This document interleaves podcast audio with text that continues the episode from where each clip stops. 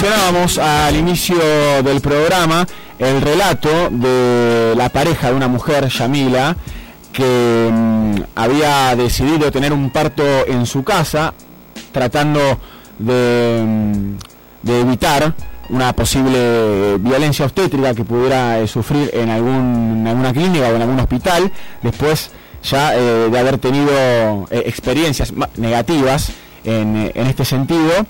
Y mm, fue un relato realmente desgarrador que levantó muchas alarmas, que rebotó un montón y es por eso que queremos tomarnos eh, el tiempo para hablar de esto con, con alguien que sabe al respecto. Por eso mm, está con nosotros Clara Beretirne, ella es eh, médica especialista en obstetricia y en ginecología, matrícula provincial 66005 y tenemos el placer y el gusto de recibirla en el Sinapuro. ¿Cómo estás Clara? Jonás yo te saluda. Hola, ¿qué tal? ¿Cómo te va? Matrícula nacional. Ah, matrícula nacional, porque eh, tenía MP, discúlpame. No, ah, bueno.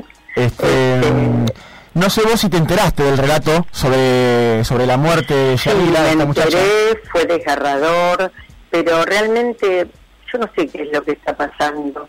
Vine del consultorio y me dicen, ¿vos hacés un parto respetado? Sí, yo respeto a las pacientes, no hay problema.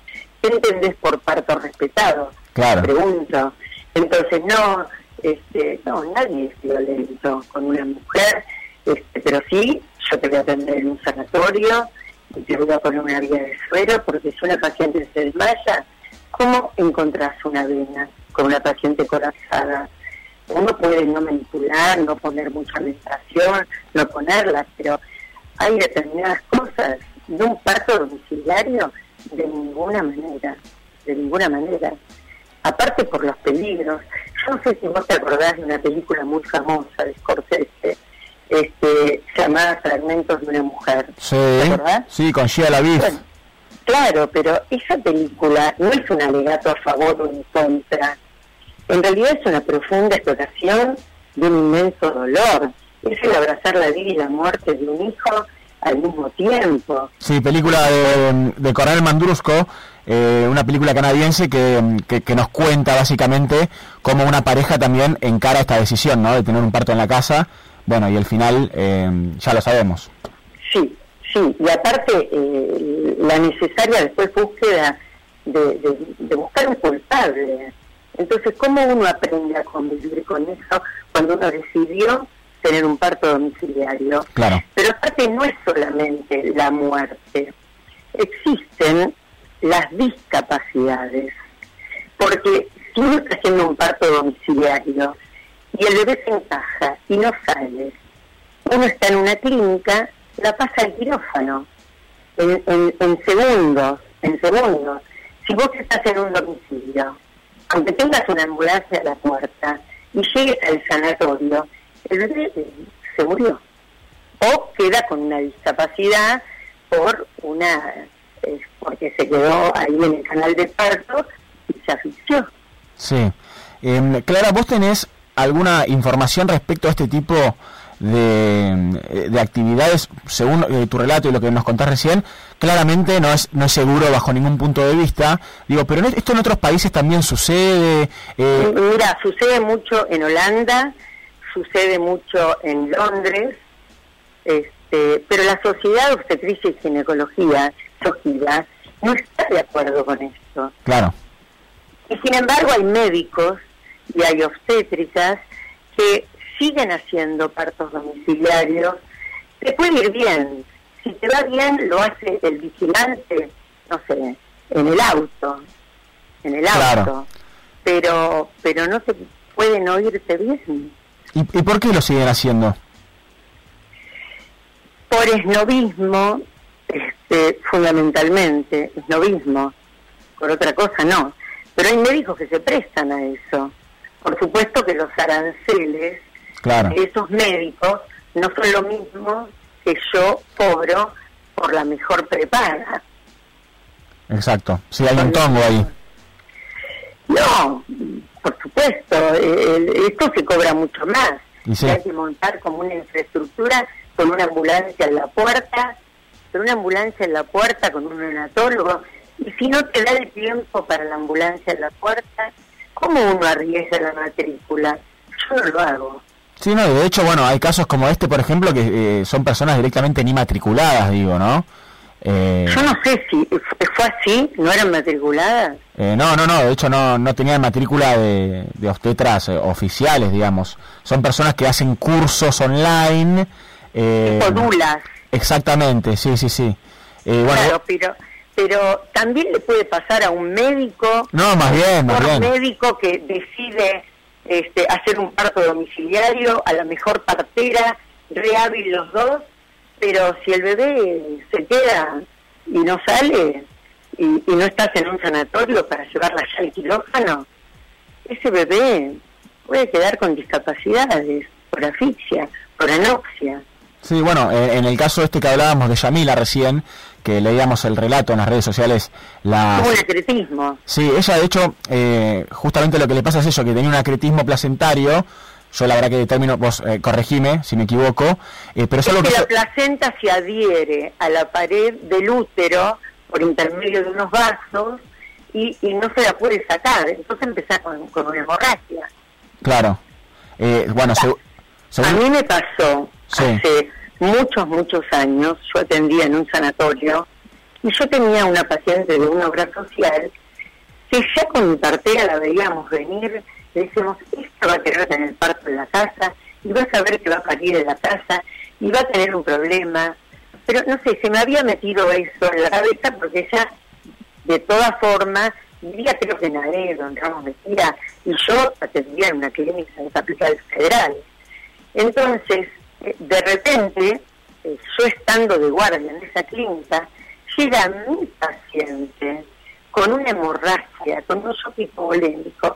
El marido hizo un parto en podálica de cola en su casa, pero hizo una retención placentaria y justo yo estaba de guardia este, y la paciente casi se muere porque llegó con un shock hipovolémico por la hemorragia que tuvo desde Aedo hasta Capital Federal.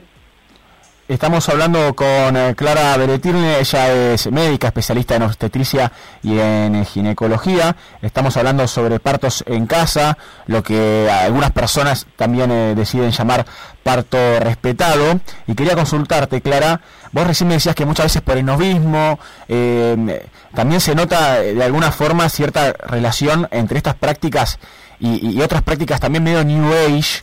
No sé si estás de acuerdo con esto eh, pero muchas veces se le asocia como a, prácticas que tienen que ver con, una idea de conexión con la madre naturaleza, digo, con cuestiones que están muy alejadas quizá de lo científico y pareciera ser lo menos recomendable, ¿no? Respecto a cómo llevar adelante un parto.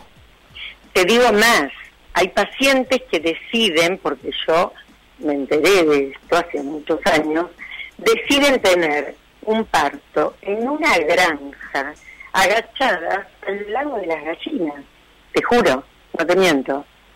Pero, eh, digamos, sin ningún tipo de, higiene, digamos. En, una granja, por esnovismo y por la cosa natural.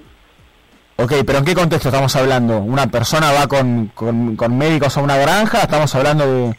Sí, un médico en una granja, yo me he enterado hace muchos años, este, y bueno, decide, le fue bien a esa paciente, ¿eh? por suerte le fue bien, pero es una locura.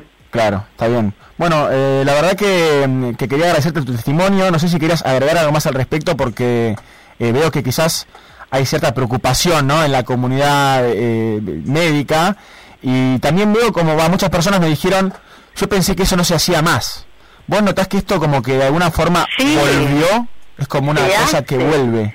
Se hace. Lo que pasa es que antiguamente, hace 50, 70 años, tenían los partos en, en Junín, en las provincias, pero también había problemas. Se moría más gente. Yo no estoy para nada de acuerdo.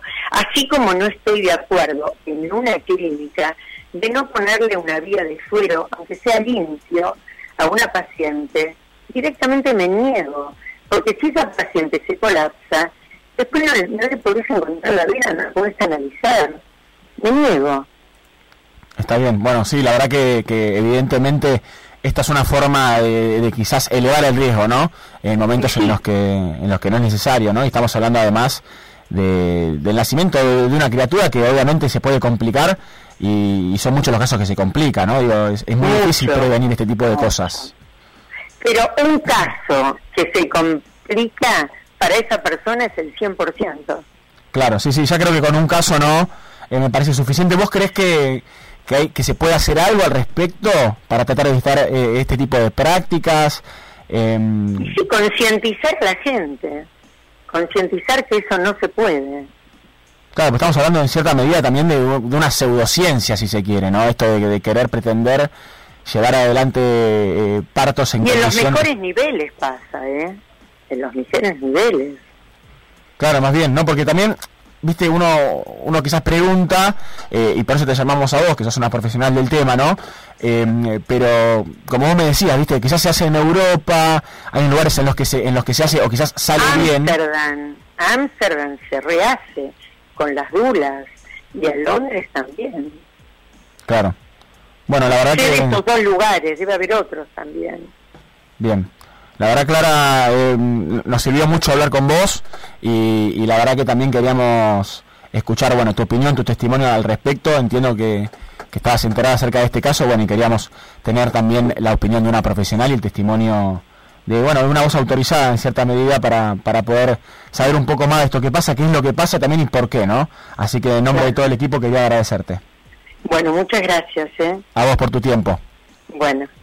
Clara Beretilne, eh, en el aire de Sinapuro, matrícula nacional 66.005.